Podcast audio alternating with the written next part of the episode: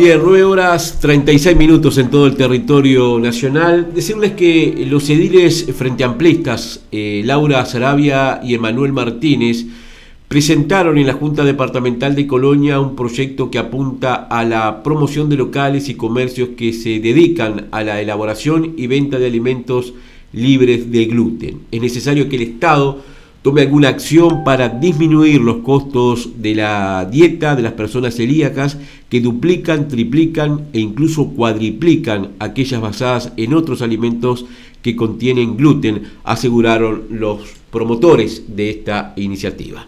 Estamos en contacto telefónico con Laura Sarabia, una de las proponentes de esta idea. Laura, ¿qué tal? Muy buenos días, bienvenida. Hola, muchas gracias por, darme este espacio y un gusto estar con ustedes. Eh, contanos cómo nace esta propuesta concretamente.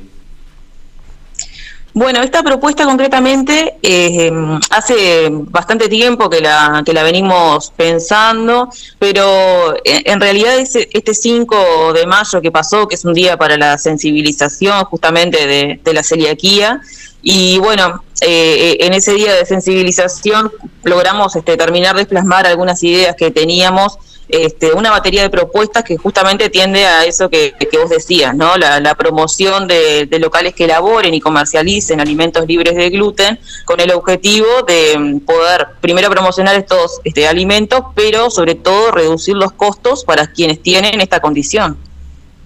Concretamente, ¿qué es lo que proponen? Este, ¿Reducir los costos en qué aspectos concretamente? Bueno, nosotros pensamos que hay algunos algunas cosas que, que la Intendencia puede hacer para, para promover eh, estos locales, este, sobre todo porque también hay, hay una legislación nacional, que este, la, ley 16.096, que es del 89, que declara interés nacional la enfermedad celíaca, pero sin embargo falta aterrizar esto a los territorios. Entonces nosotros creemos que eh, la Intendencia particularmente puede tomar algunas acciones.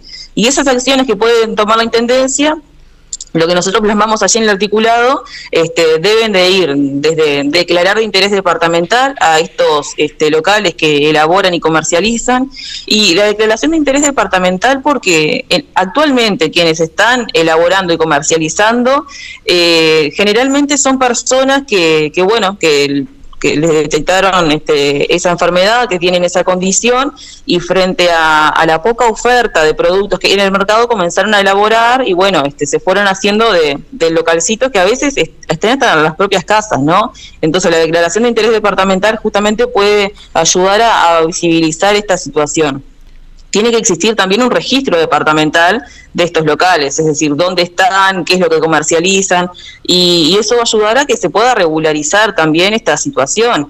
Este, la dirección de, higiene tiene que, poder este, asistir allí, bueno, ver las condiciones en las que están. Eh, eh, eso en la actualidad justamente no existe. Y lo que pedimos en el articulado también es este, que se encomiende al, al, intendente a evaluar la posibilidad de la exoneración de tributos municipales, porque son locales generalmente chicos, estamos hablando de producción familiar, entonces este, esto de, promover a estos locales, eh, le pedimos al intendente que pueda evaluar la exoneración de, de algunos de esos tributos.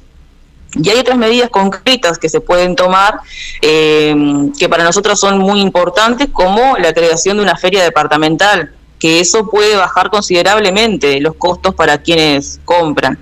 Y un dato que, o sea, una cosa que no es menor, eh, que nosotros este, estuvimos evaluando, sobre todo por algunas declaraciones que hizo la presidenta de ACELU, es que, bueno, eh, hubo una fuerte reducción de las canastas este, para que entregaba INDA, y en, y en esa materia creemos que también el Ejecutivo Departamental puede tomar alguna acción de subsidiar canastas de productos este, para celíacos para la población que tenemos en, en Colonia.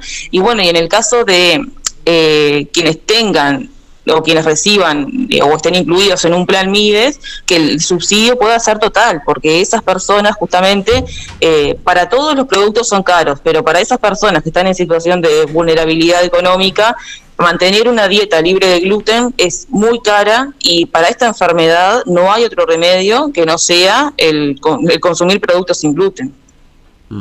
Eh, Laura, ¿y cuánto más le cuesta a un celíaco acceder a su alimentación que a la población común?